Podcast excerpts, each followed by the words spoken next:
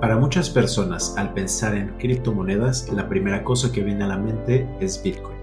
Lo que muchos de ellos desconocen es la compleja red de hardware y operaciones comerciales integradas a la industria de la minería de este codiciado activo digital. El día de hoy, Javier Suárez nos habla sobre emocionantes actualizaciones dentro de Blockware Solutions, quienes buscan posicionarse a la vanguardia en el mundo de los mineros de Bitcoin en un interesante panorama global.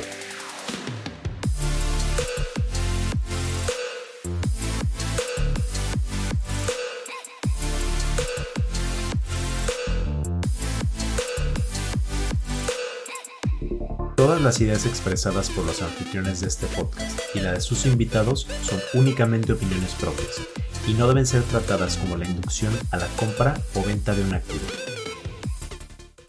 ¿Qué tal queridos amigos del criptoespacio? Bienvenidos a un episodio más de criptomonedas.do. Muchas gracias por hacernos parte de su ritual semanal para comenzar sus lunes con información relevante de las personas que están invirtiendo toda su energía y fuerza vital para crear un impacto en el espacio cripto. El día de hoy nos acompaña nuevamente Javier Suárez de Blockware Solutions y obviamente para los que lo conocen por su alter ego, la CryptoUni. Eh, ya este, estos episodios se están volviendo algo recurrente, es algo que nos, nos emociona mucho. Eh, Javier es una persona muy apasionada para los que han escuchado episodios anteriores y también es una persona que está muy activa siempre en, en redes, tanto por Blockware como por la CryptoUni. Así que Javier, bienvenido de vuelta al programa. No, no, gracias por la invitación. Justo hablábamos antes de, de empezar a grabar que el, último fue hace 8 o 9 meses y bueno, contando eso sería octubre, septiembre del año pasado, entonces eso se fue entre Luna y FTX, o sea que eh, si no estábamos en nuestro peor momento en cuanto al mercado, estábamos cerca. Entonces, sí, te comentaba. Estábamos cerca de estar en el peor momento. Lo difícil que para mí ha sido el, primer bear market, pero sí, no, eh, emocionalmente el 2022 fue muy difícil porque, bueno, el cambio de trabajo que ya lo habíamos comentado anteriormente, comencé a trabajar en Blockware Solutions, que ya de hecho el mes pasado cumplí un año, entonces sí, ha sido todo un viaje esto de, conocer, desde que me transfirieron de 30 dólares de Bitcoin hasta, bueno, ya tener un año trabajando en, en la industria, ese, parece mentira. Sí, totalmente. Creo que ese es el, el, camino que todos recorremos, ¿no? Como que empezamos leyendo ya sea un artículo, un white paper y de repente encontramos que ya tenemos, ¿no? pasa el tiempo y pasa el tiempo y pasa el tiempo y vemos proyectos subir, bajar, que este drama, esta crisis, esto todo, y definitivamente para los que empezamos como del 2020 para acá, ha sido verdaderamente un viaje muy interesante, porque hemos vivido de todo. Sí, y uno y yo trabajando en la industria de, minería, de, entonces el mercado estaba eh, malísimo, pero de paso uno veía las noticias de tal empresa de crypto mining quiebra, tal minería de Bitcoin eh, eh, quiebra también. Entonces uno decía, bueno, yo le dije a mi esposa en una de que, bueno, eh, si me quedo sin trabajo, tranquilo, yo busco la vuelta, y, pero sí, fueron tiempos complicados y, y como te comentaba, en, soy coordinador logístico, pero he ido trabajando eh, cosas diferentes, diferentes áreas de la compañía, que la comparto aquí porque tal vez es del interés del que lo escuche, son cosas que uno no pensaría. Uno compra Bitcoin y lo tiene en su exchange o en su, perdón, lo tiene en su hardware, hardware como debe tenerlo y no piensa en esas cosas, pero por ejemplo, trabajando que si viene una, eh, está haciendo calor en Kentucky, por ejemplo, ahora estamos ya en mayo, tuvimos unos meses tranquilos de temperatura y eh, el site está minando bien, pero de repente viene un fin de semana que hace calor, entonces sube la temperatura de los mineros y no, tenemos que mejorar el hot cold separation, buscar unos paneles, comprar qué sé yo qué, y, y entonces uno comienza a planificarse que si el consumo de energía, que si esto fue un fin de semana, pues hay que hacer preparativos para cuando venga el verano.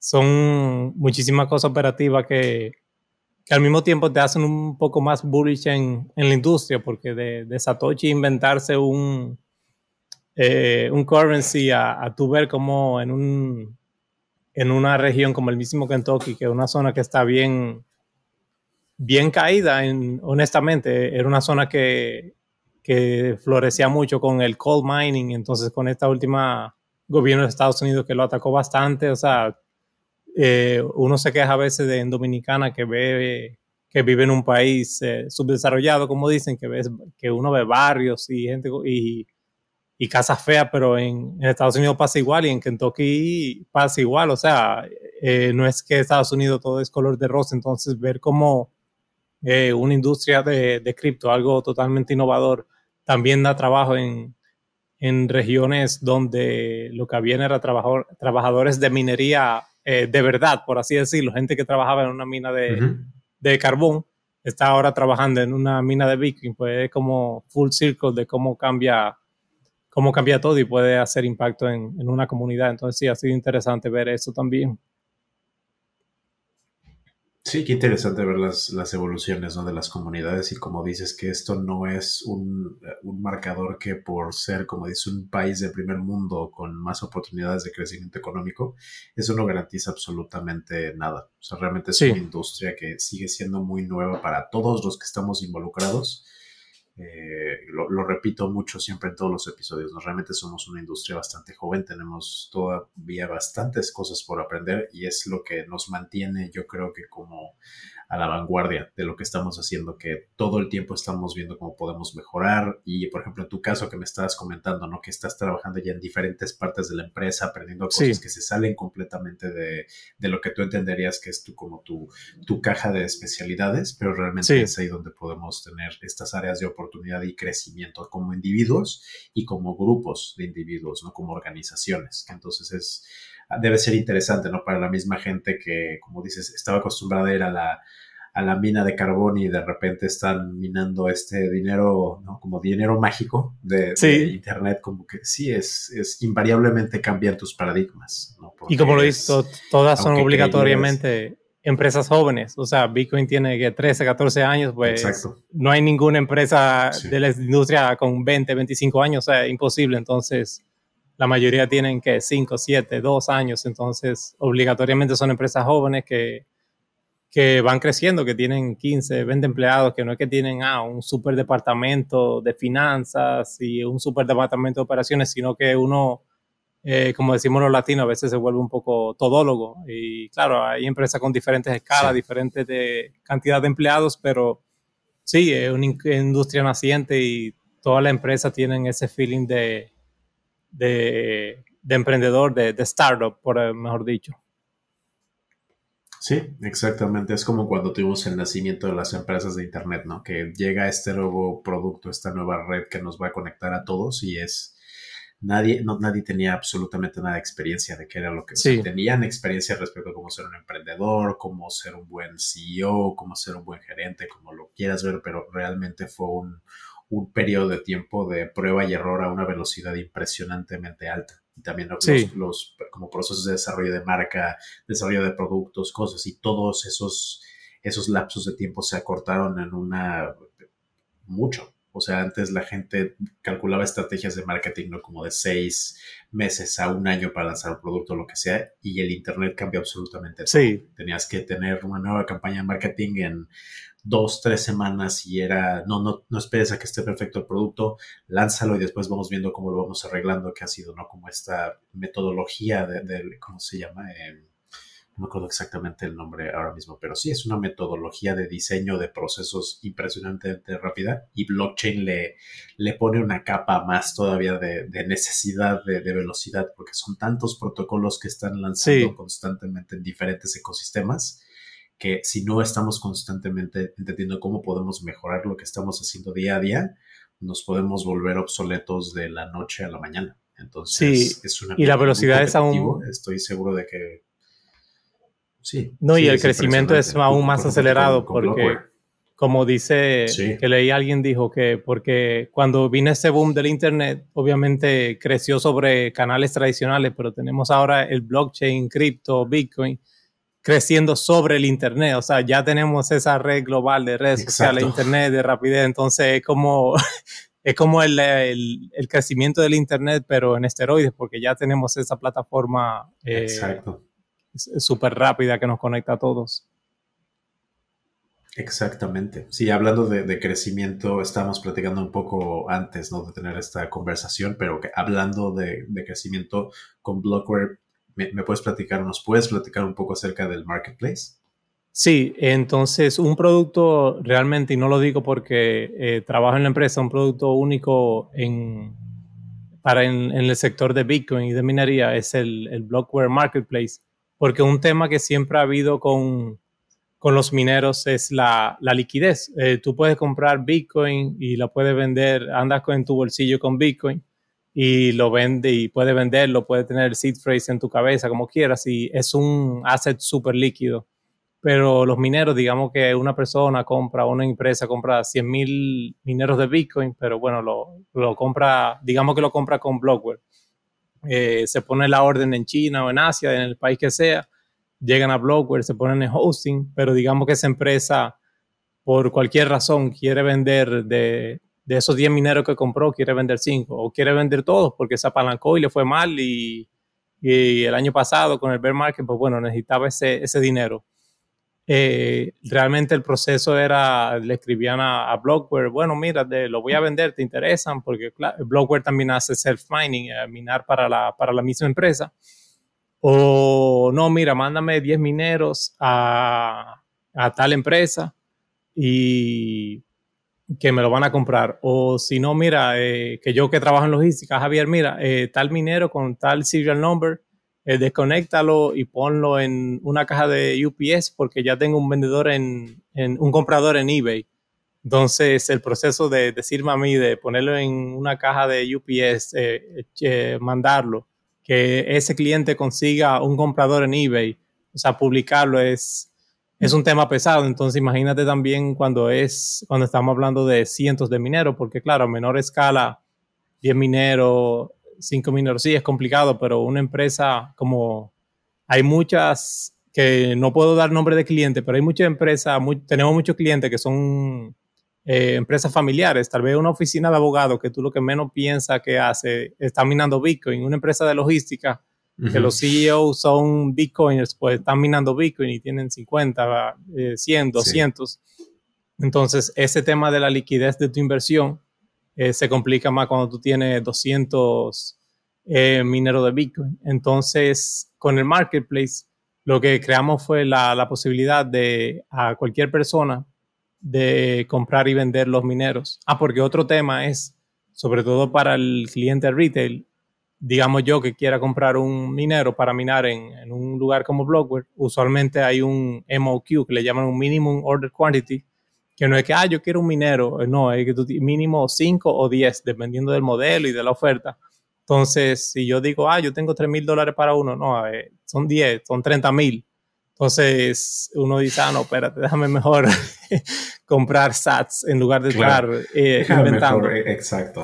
Sí, entonces ahora con el marketplace eh, pusimos eso, que puede ser solamente comprar un minero, no tiene que ser 10 mineros y no hay, y la venta es inmediata. Digamos que yo estoy vendiendo un minero y tú que lo quieres comprar, pues bueno, tú entras al marketplace y en un momento voy a enseñar la página y dice, bueno, yo quiero comprar tal minero y haces la compra, haces el KYC, porque como Blockware es una empresa americana, tiene que registrarse y, bueno, hacer el KYC.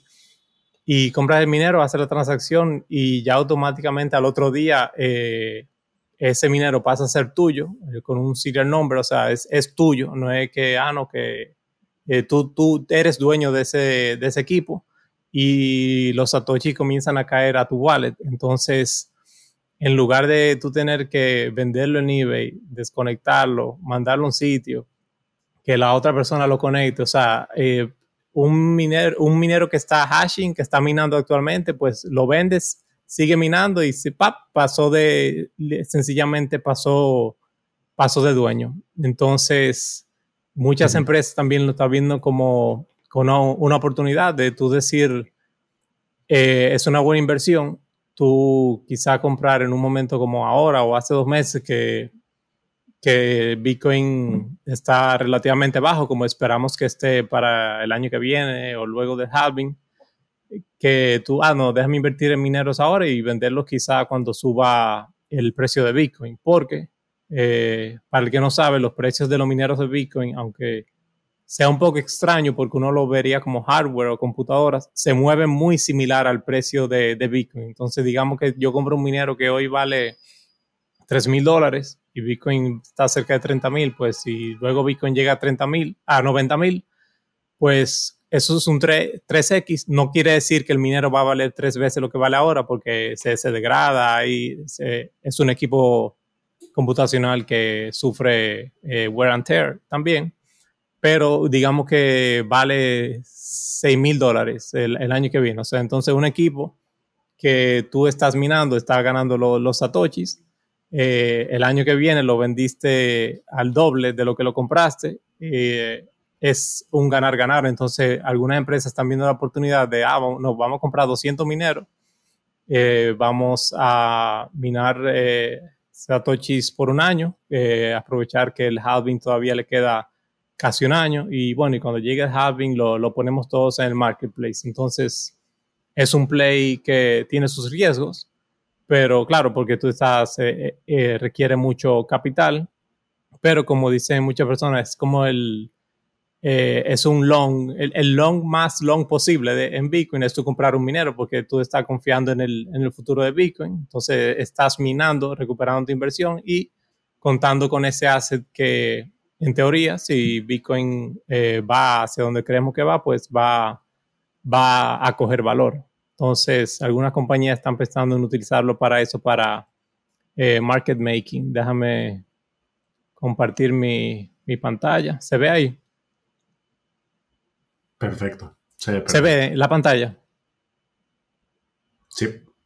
Sí, entonces, bueno, esta es la, página inicial, es eh, algo sencillo, ya aquí uno puede buscar por modelo, eh, en otras páginas uno puede buscar, por ejemplo, para ver qué modelo, eh, buscar reviews y demás, pero digamos, por ejemplo, que me interesa un M50, que es un modelo de, lo más, de los más nuevos, y por ejemplo, aquí vemos el serial number, que es, como digo, no es que tú estás comprando un minero random en, en una página de internet rara, sino tú estás comprando este minero que el, terminal termina en 7.4, que si tú quieres te pueden mandar una foto, que tiene tal hash rate, consume tal, eh, tal cantidad de electricidad, que, están, eh, que tiene online más de un mes.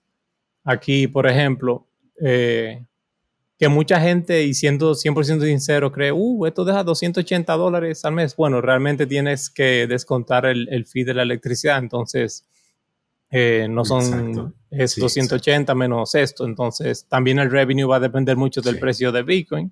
Si Bitcoin sube mucho de precio, pues también va a subir tu, tu revenue, porque el consumo de electricidad se va a mantener eh, igual o muy similar y el, eh, claro, ahí también entra en juego el, difficulty adjustment de Bitcoin, pero bueno, eso en teoría si el precio de Bitcoin sube, pues también sube tu, tu revenue. Entonces, por ejemplo, tú puedes ver en, en los últimos 30 días cómo ha estado ese minero, eh, si ha estado minando por debajo del hash rate recomendado, si el power ha, ha estado estable en su en la mayor parte del tiempo.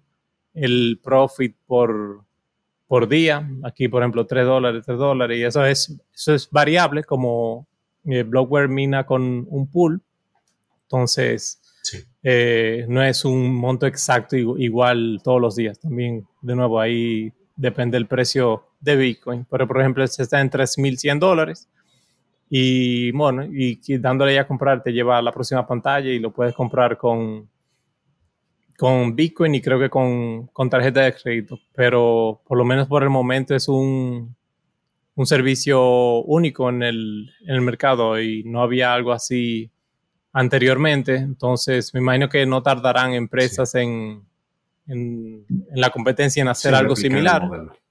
Sí, pero, pero el momento es algo, algo único. Y lo bueno es de que tú dices, ah, no, que eso en Estados Unidos no, pero cualquier eh, persona, eh, yo, tú, puede, quien sea, puede sacar una cuenta ahí en Blockware, hacer el KYC y, estar minando, eh, estando en República, en República Dominicana, en, en, Haití, en Guatemala, donde sea, tiene su minero ahí en Kentucky, con una empresa que tiene ya más de cinco años en la industria eh, con, acumulando satoshis y que incluso si me dan la opción de estar minando en Dominicana o en, o en Estados Unidos, yo prefiero en Estados Unidos porque aquí, dime, ¿dónde lo voy a poner? En mi casa. Eh, la electricidad aquí va a ser, no tengo los números a mano, pero sé que va a ser muchísimo más cara que, sí, que, que, en Estados Unidos. También el equipo de minera, el equipo de minería de Bitcoin hace mucho ruido. O sea, si yo lo tuviera aquí al lado, no pudiera estar grabando contigo ahora mismo porque como... Sí, olvídalo, sí. Eh, bueno, pueden buscar video. ¿eh? Sí. Calienta mucho y bueno, sí, el, eso de minar de hobby en, en, casa ya creo que no es tan factible, a menos que ya, tú tengas algo dedicado, que tú puedas poner 10 y lo va a tener soundproof y demás. Un espacio dedicado, sí. Sí, totalmente. Con un sistema de enfriamiento de... ¿no? Y es como dices, es, es, lo que la gente no entiende, lo que incurre el tener una operación de minería de Bitcoin grande. ¿no? Como que no, mucha gente no, no, no, no, no entiende, le cuesta trabajo entender que pueden ver fotos y videos ¿no? de las empresas grandes de minería que, de, de, Bitcoin, pero realmente cuando te pones a tabular todos los costos que incurren en, una operación de ese nivel, solamente el costo de enfriamiento a nivel eléctrico, o sea, es una, el gasto eléctrico de los mineros, pero aparte es el costo eléctrico de mantener esas unidades de enfriamiento para que eso, porque eso se calienta, pero impresionante impresionante. Y como dices, algo que, me encanta, me encanta esta herramienta que acaban de sacar de Blogger porque te permite realmente conectar directamente con el producto que tú estás adquiriendo. Y es otra vez gracias al, comercio internacional y las herramientas que nos da blockchain, el poder yo estar viviendo en cualquier lado del mundo y tener la seguridad de que en este lugar en Kentucky está mi minero haciendo su trabajo. Eso realmente está fantástico.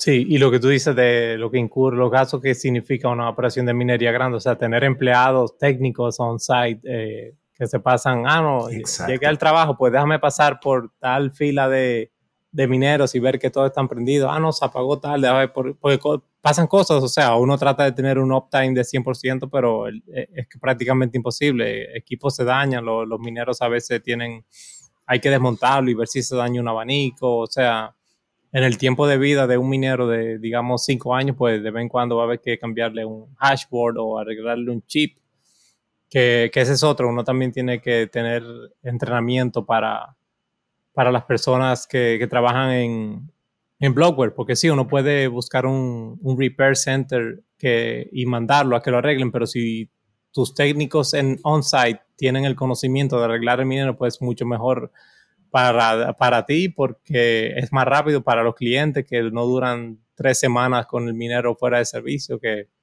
que de una vez llegan esos correos, que si un cliente tiene 15 mineros y dice, mira, solo veo 14 que me están cayendo Satoshi, ¿qué es lo que pasa? Y sí, hay clientes que son más intensos. Hay clientes que son bien intensos, entonces eh, uno quiere resolverlo lo más rápido posible. Claro, por supuesto. ¿no? Y, cuando pones en, perspectiva y en el escenario que a fin de cuentas seguimos siendo un, seguimos siendo un mundo que opera bajo los mandatos o criterios respecto de las monedas fiduciarias, también tienes la variable respecto a que estás ganando en satoshis. Sí, pero obviamente muchos de tus costos operativos van a seguir siendo en dólares. Y últimamente...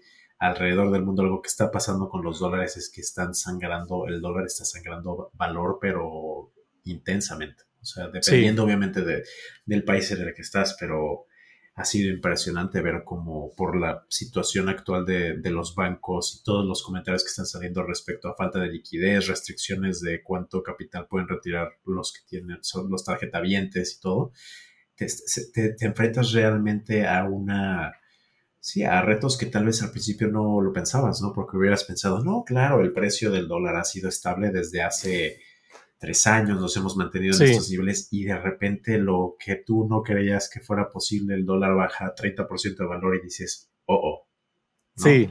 Y, estamos viendo cómo, cómo va evolucionando el panorama económico global respecto a como alianzas estratégicas que están haciendo otros países, ¿no? El tema de BRICS que ahora mismo sí, tiene todo el mundo como ¿qué va a pasar? Es, son, son, son dificultades añadidas y, retos a los que se, se, enfrentan ¿no? todas las empresas, en este caso Blockware, me imagino, ¿no? Que, todos los ajustes que tienes que hacer para asegurarte de que pase lo que pase, vamos a sobrevivir y no solo sobrevivir este panorama, sino que vamos a mejorar. Es lo que estábamos hablando justo antes de, grabar, ¿no? El enfocarnos en cómo podemos no solamente sobrevivir a la crisis, sino ser más fuertes después de la crisis. Sí.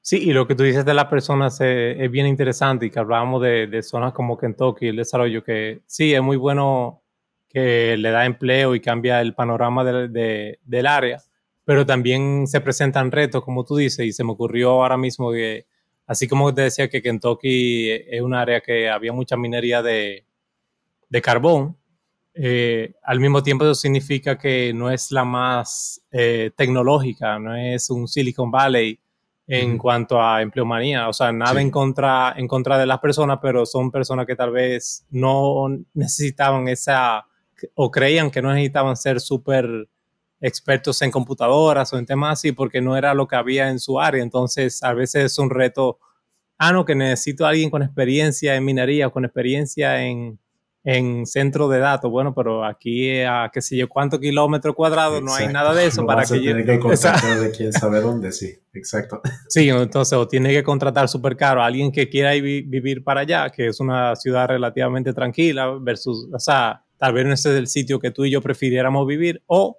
tener una curva, aceptar que cualquier empleado va a tener una curva de aprendizaje larga, porque lo va a tener que coger de cero y sí, por, por, lo menos hay mucha gente joven y sí interesada en, en, aprender, pero sí, es un reto, no es como que tú, como estar en medio de Texas o en Miami, digas, ah, sí, eh, tú tienes, el pool de talento cambia, depende de dónde estés, entonces tú dices, ah, no, pues me voy a donde está el mejor pool de talento, pero tal vez hay las leyes pro minería sean diferentes, la tasa de energía, o sea, todo no es, eh, es bien complicado eh, armar ese muñeco.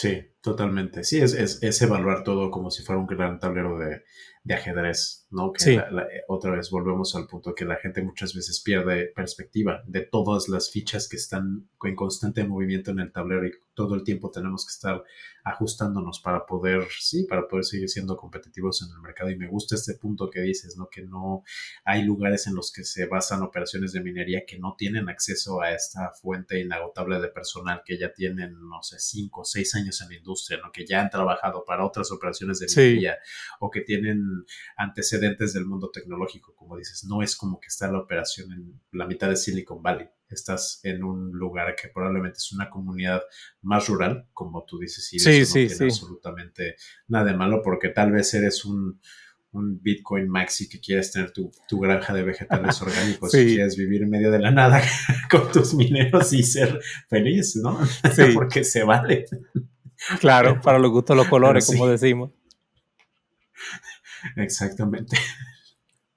Exactamente, Javier. Y otra vez como que retomando un poco hacia atrás este tema de, y era algo que estamos platicando antes de grabar el episodio y cuando estábamos haciendo toda la logística, este tema de, los bancos, ¿no? Obviamente tú que estás basado fuera de Estados Unidos, que puedes tener esta perspectiva de verlo todo desde, pues sí, como con vista de águila, ¿no? Como desde arriba para, wow, ¿qué es lo que está pasando? Eh, ¿Cuál es tu opinión respecto a lo que está pasando con el... Sí, incluso interesante cuando tú mencionabas ahorita que la gente a veces no, no piensa en lo que está pasando y lo que implica cada cosa y, y realmente hasta la generación de nosotros, bueno, yo tengo treinta y pico de años, eh, se crió en un mundo súper estable, que sin, sin, guerras mundiales, sin conflictos, eh, sí, ha habido una guerra que, que haya atentado, pero nada como que te cambie la vida. Entonces, las preocupaciones de la mayoría de la gente, incluyendo más hace unos años, ah, eh, estudiar, conseguir un trabajo, y no se daban, y no es aprender de economía o de lo que está pasando en el mundo, que es inflación, no, es, no era una preocupación para casi nadie. Yo estudié administración de empresas y sí, obviamente, estaba un poco más aterrizado a ese mundo de los negocios y saber qué pasa, cómo se mueve el mundo. Pero digamos alguien que estudió medicina, veterinaria, odontología, derecho, que la meta de esa persona es eh, obtener su bufete de abogado, tener su empresa o ser doctor, el mejor cirujano, tal cosa eh, en un, que se crió en esa generación de nosotros, no, es, no era un problema eh, pensar en, la debacle económica del mundo y no tenía por qué Eh, no, es criticando a esa persona, o sea, no tenía que hacerlo. Esa persona que estudie medicina y se haga especialista y sea buen cirujano y, ah, ¿qué hago con mi dinero? Pues, ah, una parte la ahorro y otra parte la meto en el Banco Central, hago tal cosa y ya, y vive tu vida y, te retira cuando seas viejo y vive del fondo de pensiones. Pero eh, como tú y yo sabemos que estamos en este mundo, esa, por décadas y décadas los políticos han dedicado a, como dicen en inglés, kick the can down the road, como eh, eh, seguir rodando la bola. Ah, no, eso le va a tocar al próximo presidente. No, eso le va a tocar al próximo. Alguien más. alguien le va a explotar esa bomba, sí. Pero todo indica que, a ver, no sé este año ni el próximo, pero eh, como leí en otro lado, ya el tiempo de pagar facturas parece que que se está acercando. Entonces, yo he tratado, incluso ayer mandé un mensaje con, a mis amigos de señores, cuiden su dinero, eh, hagan tal cosa, investiguen. Y, yo trato de no poner de entrada el tema de Bitcoin para que no digan que ah, aquí viene esta, habla de criptomoneda y Bitcoin. O sea, ay, este ya va.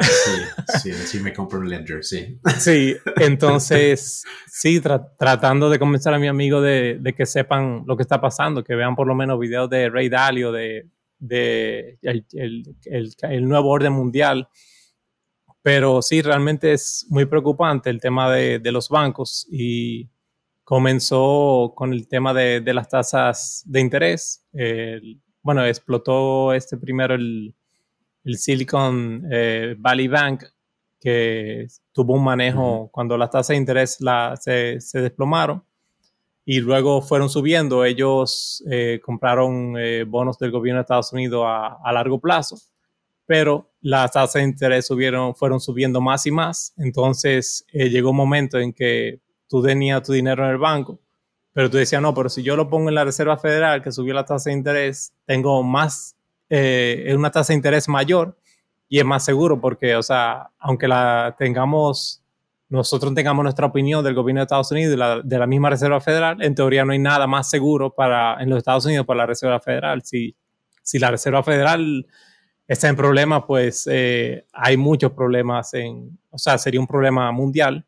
Entonces la gente, no, déjame retirar mi dinero Del, del, banco y ponerlo en la Reserva Federal. Entonces, como, como sabemos, el, el mundo se mueve en, en los bancos con el Fraction Reserve System, que eh, los bancos no tienen que tener todos los fondos de los depositantes, sino eh, ese interés que te pagan no es, por, no es mágico, es porque con ese dinero que tú depositas, eh, ellos hacen otro negocio que le dejan más alta, una tasa de interés más alta que la que te pagan a ti. Entonces, si todo el mundo se aparece en el banco y yo quiero mi dinero, pues que eso me da risa cuando la gente dice, no, que Bitcoin no está respaldado por nada, ni, ni Atom, ni Ethereum, ni lo que sea pero las personas no se detienen a pensar que si todo el mundo se aparece en el, cualquier banco a dame mi dinero, pues no está ahí porque lo están reproduciendo a su manera y no es algo ilegal ni nada porque es apoyado por, que yo sepa, prácticamente todos los gobiernos del mundo. Y antes era un 10% que tenían que tener en reserva, pero creo que hace unos años lo cambiaron y es prácticamente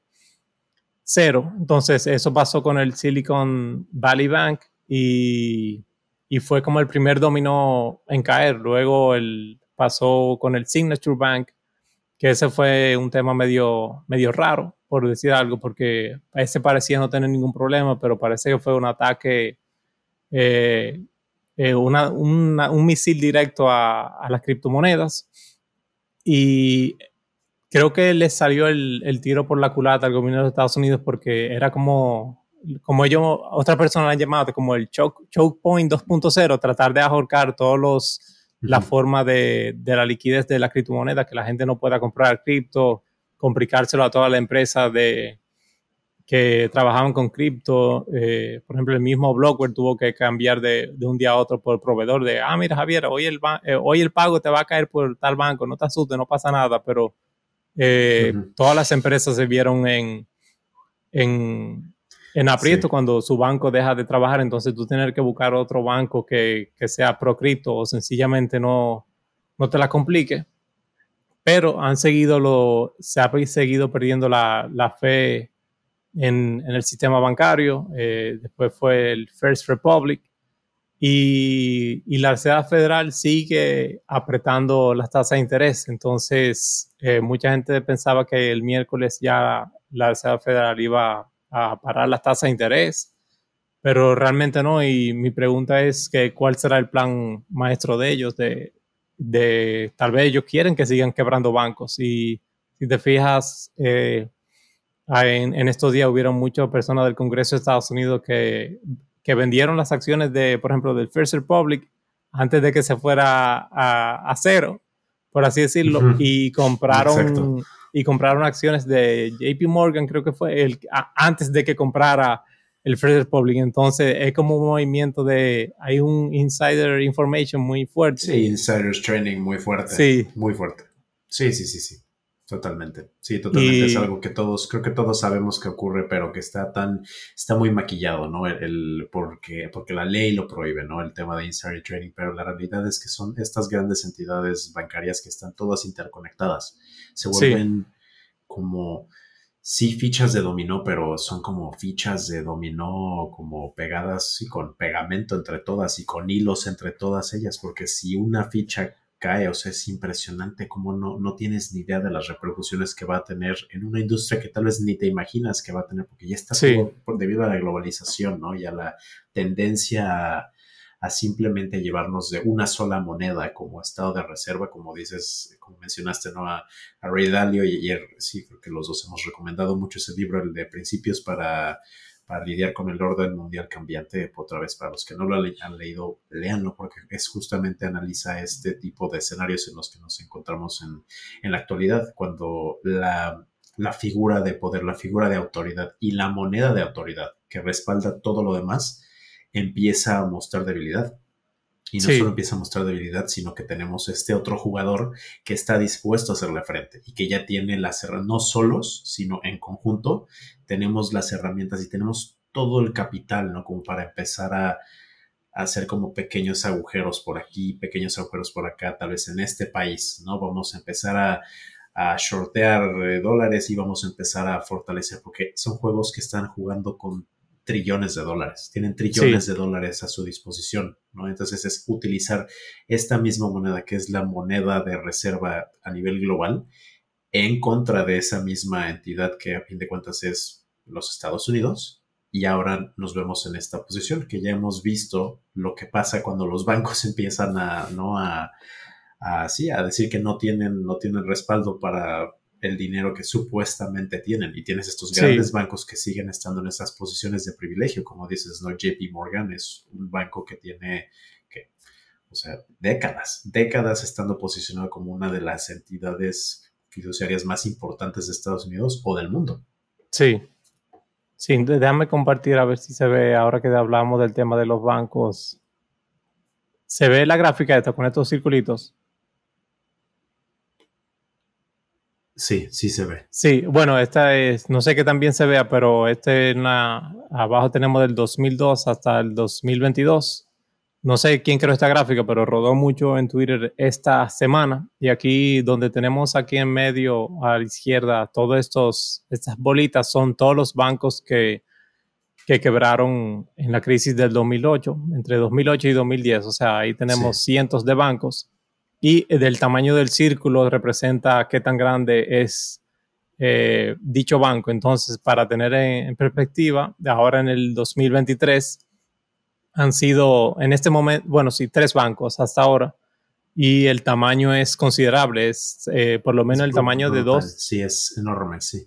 Sí, el tamaño de Silicon Valley Bank y First Republic se asemejan al más grande del 2008 de eh, Washington Mutual Bank, que fue en el 2008 entonces, el punto es de que no es por ser negativo, ni quiero que las personas se, se depriman y no duerman de, por, de ansiedad, pero realmente, como, como dice mucho, los dominos apenas están empezando a caer, lamentablemente. O sea, yo creo que, que, vienen, vienen tiempos difíciles y es lo que yo decía a un grupo de amigos que, que ninguno está en Bitcoin, pero que por lo menos se, se preparen, que diversifiquen, que piensen en el futuro, no gastar más dinero del, del que uno debe gastar. A veces uno se da lujos o compra cosas que no necesita, pero diversificar y no necesariamente es eh, irse all in en Bitcoin y, y, volverse loco y meterse de lleno en todos los chats, en Discord y volverse un cripto nerd como uno, pero es hasta es tener algo, es salir de cero, de, de que tu network, eh, que más de un 0% de tu network esté en Bitcoin y, y cripto. Entonces, esa es la lucha. Incluso mucha gente dice, ah, no, que yo no creo en eso, pero compra algo aunque sea para, para si te equivocas, de, de luchar contra tu propio, tu propio bias, de ese, esos sesgos que nosotros mismos tenemos. Entonces, sí, tal vez alguien eh, puede diversificar comprando, eh, teniendo real estate, ya sea la casa o el apartamento donde vive o, o, algo extra para Airbnb, como hace mucha gente. También eh, tener ahorros en el Banco Central, bueno, es una forma de diversificar, tal vez no es lo que tú y yo haríamos, pero bueno, es válido dividir tu network en varias cosas. Tú puedes, la gente puede comprar oro también.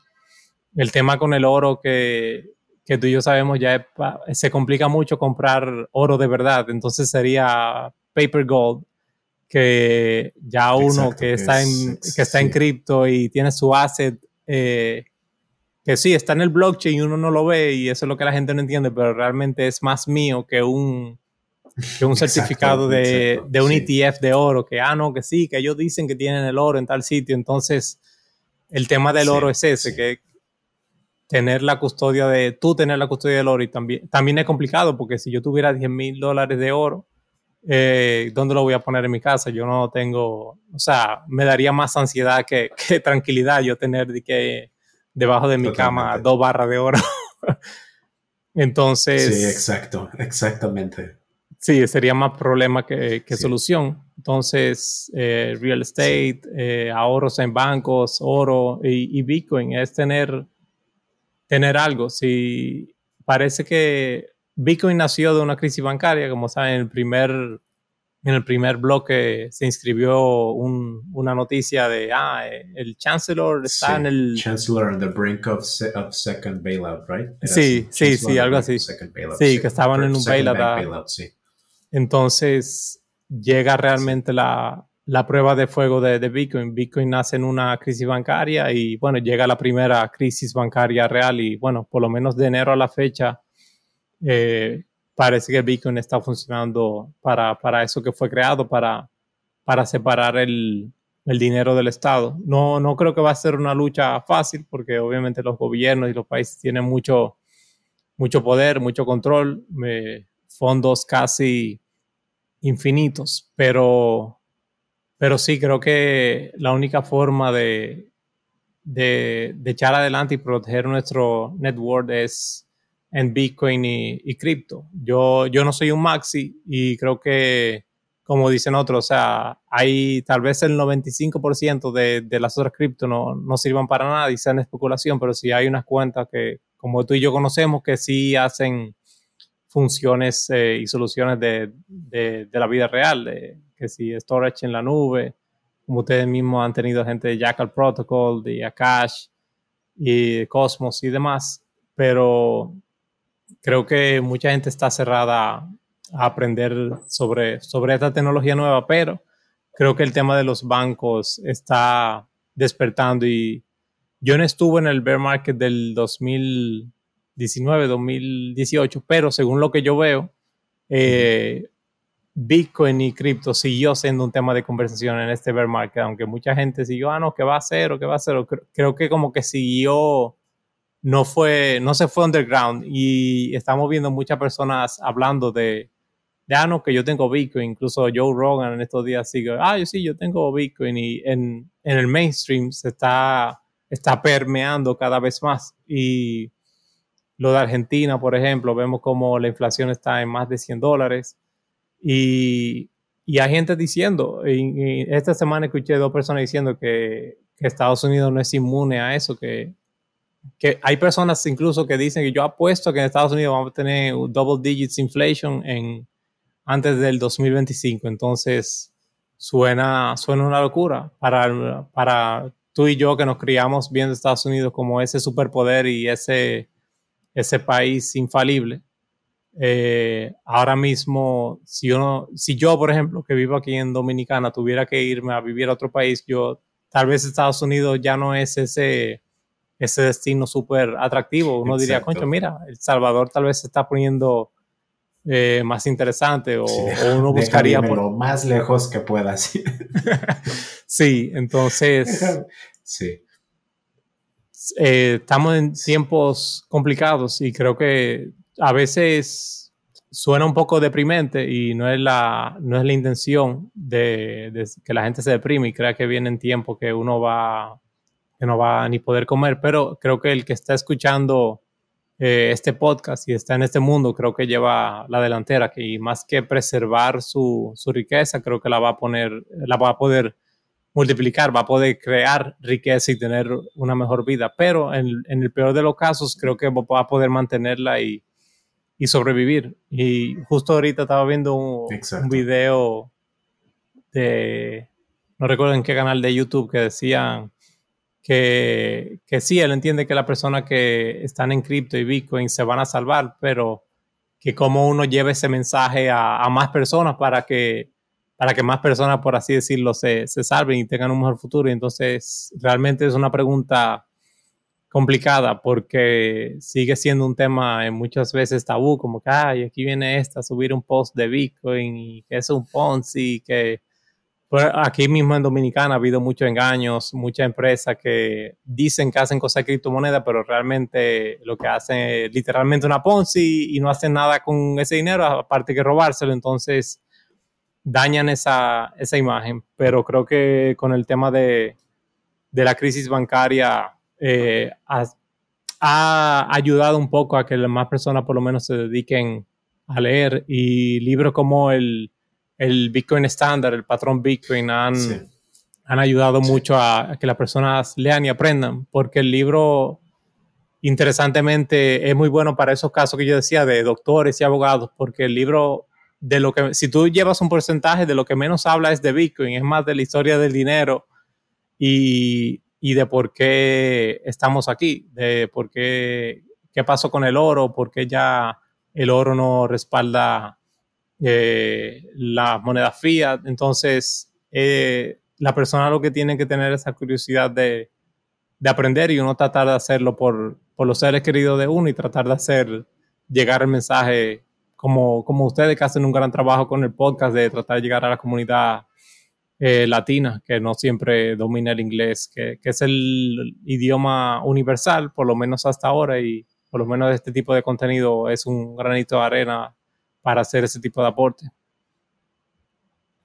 Sí, sí, exactamente. Siempre el objetivo del podcast y también el objetivo de lo que, de lo que tú has hecho ¿no? con, con la CryptoUni es el, el darle a las personas las herramientas para poder entender cómo entrar en este mundo sin necesariamente ser un experto, porque como dices, no todo el mundo se va a convertir en un en un aficionado así fanático de, las criptomonedas y de blockchain y se va a poner a leer todos los white papers. O sea, hay gente, sabes, loca como tú y como yo que sí se la pasa leyendo white papers y, leyendo libros y, todo esto, pero es como un trabajo de tiempo completo el, estar entendiendo qué es lo que está pasando ¿no? en la narrativa de los ecosistemas. Pero lo más importante es que la gente tenga las herramientas para por lo menos entender cómo, cómo dónde puedo comprar este activo cómo lo puedo resguardar y después cómo lo puedo vender. ¿no? O sea, como, como a fin de cuentas es una de las características que hace Bitcoin y las criptomonedas en general tan valiosas es la liquidez que encuentras en este mercado. O sea, realmente son activos altamente líquidos. Son activos que en cualquier momento tú dices, necesito vender esto porque tengo una emergencia y gracias a lo que en lo que creas, puedo vender este activo para hacerle frente a esta, a esta, sí, a esta problemática que estoy teniendo. Tienes esa disponibilidad, tienes esa liquidez 24/7. Cuando tú quieras lo puedes vender. Entonces es algo que realmente considero muy valioso y como dices, yo creo que la inversión muchas personas que siempre dicen, no, es que no tengo dinero para invertir. La cosa más valiosa que yo que nos ha enseñado esta bajada del mercado fue aunque no tengas mucho capital para invertir, invierte en ti mismo. Invierte en qué es lo que, cuál es tu conocimiento, ¿no? Leer más libros, escuchar más podcasts, seguir personas, ¿no? Como las personas correctas en Twitter para que no, para que no te vayas más hacia lo que no quieres. Realmente ya son muchas las herramientas que tenemos en el espacio Eh, nuevamente, el objetivo de este podcast ha sido siempre traer gente que está ya dentro del espacio, que tiene tiempo haciendo lo que está haciendo en, en el espacio, que al igual como tú y como yo venían de mundos completamente diferentes, pero las criptomonedas y blockchain cambiaron sus vidas y decidieron invertir toda su energía en, en, sí, en este mundo y nuevamente es que la gente tenga las herramientas para poderle, para poder hacerle frente a cualquier cosa que esté adelante de nosotros. Como dices, no es por hacer que la gente no pueda dormir de la ansiedad, pero es que si no sabemos ni siquiera con lo que estamos tratando, o sea, si no tenemos por lo menos una idea de lo que está pasando con el panorama global,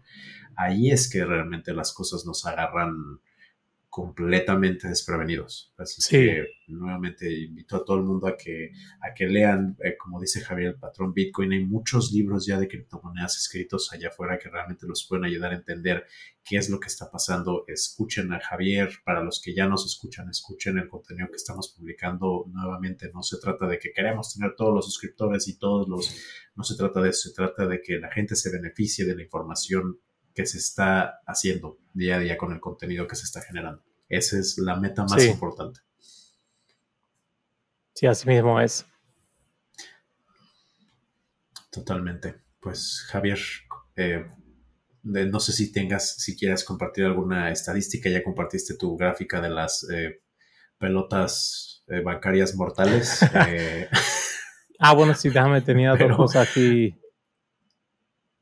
Deja ver. Ah, bueno, algo que viene el, en el newsletter de Glassnode de que han habido muchas alertas. Eh, hace unas semanas hubo una alerta falsa de que, ah, no, que Mt. Gox ya está entregando los balances de, de Bitcoin y realmente on-chain se puede ver eh, que siguen con, con, su balance como tal. Realmente es un balance importante de 137 mil Bitcoins. Eh, hay que ver en cuántos tandas lo los distribuyen y también esas personas que hacen. Probablemente mucha gente va a vender porque estamos hablando de personas que desde el 2014 eh, eh, está esperando esos bitcoins. Entonces el, precio del 2014 a la fecha ha sido un cambio considerable y también el, el, on-chain del gobierno de, los Estados Unidos que eh, va a seguir vendiendo la, los bitcoins del caso de,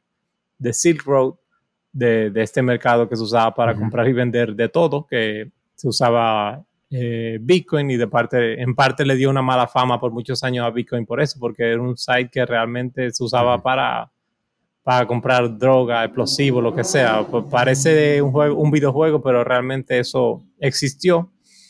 Y vimos en marzo yo que llegaron a vender 9.800 y creo que son cuatro o cinco ventas más similares que piensan hacer, pero creo que no es nada tampoco de, alarmarse, porque incluso ese día que hicieron esa venta, el, día terminó verde. Así que no, solo compartiendo eso. Y esta me, esta me gustó mucho, de que como los, los plebs, los plebeyos, como le dicen en inglés, siguen acumulando Bitcoin. Aquí tenemos en, en naranja la cantidad de Bitcoin en manos de de entidades o wallets con de 0. de 0.01 a un Bitcoin. Entonces, en verde es esa diferencia que hubo. Aquí, cuando FTX, este subió fue cuando FTX y fue interesante de, aunque mucha persona, mucha gente vendió, mucha gente asustada. Me entiendo que mucha gente que entró en el 2020 y 2021, 2022 con Bitcoin acá arriba en 60 mil, 50 mil dólares, lo vio como una oportunidad de acumular Bitcoin a un precio que, nunca vio, porque el que está en Bitcoin de hace mucho y lo vio en 3 mil, 4 mil dólares, eh, 16 mil dólares tal vez no fue una super oportunidad, pero el que lo vio en 40 y pico mil dice, eh, wow, eh, pensé que nunca vería Bitcoin en este precio, déjame aprovechar y, tal vez comprar, eh, completar punto 10 Bitcoin, comprar medio Bitcoin, un Bitcoin. Entonces, eh, creo que en algún momento llegará ese supply shock de, de gente holding long term, de cada vez hay más convicción para quitarle de las manos a los Bitcoin a la persona, cada vez será más difícil y si contamos con el halving en, ya en menos de un año. La fecha varía dependiendo de los bloques, pero creo que en, sería en abril del año que viene. Entonces creo que este año me parece que va a ser medio aburrido y a menos que, bueno, eh, no sé qué pase con el tema de los bancos y demás, qué, qué efecto seguirá teniendo, pero definitivamente el año que viene con el halving eh, eh, por más gente diga, ah, no, que eso puede estar pricing, que tal cosa, realmente, literal, la demanda, el, la oferta de Bitcoin se reduce a la mitad de, de un minuto a otro. Entonces, si la demanda sigue igual o superior, pues el precio, bueno, no es, no, es, no, es, magia lo que hemos visto. O sea, si tú buscas el chart y buscas cómo ha sido cada halving, ha sido el, el precursor de, de cada bullrun. Así que nada, ser, paciente y, ya queda menos de un año para ese Javi. Exactamente, así que todos vamos a seguir acumulando, como dice, muchas estrategias de inversión, ¿no? Si quieren hacer dollar cost average, que es lo que yo, o sea, otra vez, no es consejo financiero, pero realmente si quieren tener una práctica disciplinada de cómo invertir, se ponen parámetros respecto a cada semana, cada dos semanas, cada tres semanas o cada mes, voy a hacer mi compra, ¿no? Y disciplinadamente lo van a hacer como dice Javier, no sabemos qué va a pasar el resto de este año. Eh, el halving está a menos de un año de, distancia, que es algo que obviamente nos tiene a todos muy emocionados, pero todo puede pasar, porque justamente estamos en un panorama en el que ah, si hay mucho ruido en el entorno, es muy fácil perderse, es muy fácil entrar en pánico. Yo creo que lo que mejor que podemos hacer en este momento es como conservar la calma, seguir estudiando, seguir acumulando, como dice Javier, sea lo que sea que quieran invertir, obviamente nosotros que estamos en este espacio optamos por adquirir activos digitales, pero nuevamente tenemos, si no pasa nada con el precio y todo se queda completamente horizontal de aquí a un año, la gente en vez de verlo como no, es que qué mal porque no ha subido el precio, no, qué bueno porque me está dando la oportunidad de durante un año más comprar más. Es, es, desarrollar esta mentalidad, ¿no? De si no sube el mercado, entonces no estoy haciendo dinero, no estás teniendo la oportunidad de a largo plazo, que es lo más importante, poder generar ¿no? un portafolio mucho más robusto para hacer lo que quieras y hacerle frente a lo que traten de hacerle frente, porque a fin de cuentas estamos todos aquí para vivir nuestras vidas, para compartir con nuestras familias, compartir con nuestros amigos y estar bien. Así que nuevamente, eso es lo que sí les podemos recomendar, eh, tanto Javier como yo, y Javier, nuevamente muchísimas gracias por venir al programa. Siempre es un gusto tenerte aquí, siempre son conversaciones increíbles. Estoy seguro de que, de que los oyentes van a disfrutar mucho esta conversación. Esperemos que no pasen ocho meses para nuestra próxima entrevista. Eh, deseo que todo en Blockware siga yendo fantástico. Muchas felicidades por Marketplace, está increíble la plataforma. Vamos a poner también el link de, de Blockware para que las personas puedan familiarizarse con el Marketplace. De igual manera, ¿cuál es la mejor forma para que las personas se mantengan en contacto, que entiendan qué es lo que está pasando con Blockware y contigo? Eh, blockwaresolutions.com la página eh, y en Twitter Blockware Team y yo eh, Twitter de la CryptoUni, así mismo, todo junto. Sí, eso, Twitter es la, la mejor, es Crypto Twitter es lo mejor para, para esta industria. Realmente Instagram o cualquier cosa no es. En Twitter es que está todo. Exactamente. Así que por favor, los que no siguen a, Javier, por favor, síganlo. Los que no saben, que no están tan familiarizados con Blockware, vayan, como dice Javier, Twitter es una herramienta excelente. Todos los CEOs, fundadores, desarrolladores, todas las personas que están tratando de causar un impacto en este espacio, todos están ahí, están presentes 100% y Javier siempre está abierto a cualquier comentario, sugerencia y siempre está publicando excelente contenido y está tuiteando cosas de mucha ayuda. Así que Javier, nuevamente te agradezco mucho el tomar tiempo de tu día para venir con nosotros y nos vemos a la próxima. Bueno, gracias por la invitación siempre. Cuídate. Bye, nos vemos, gracias.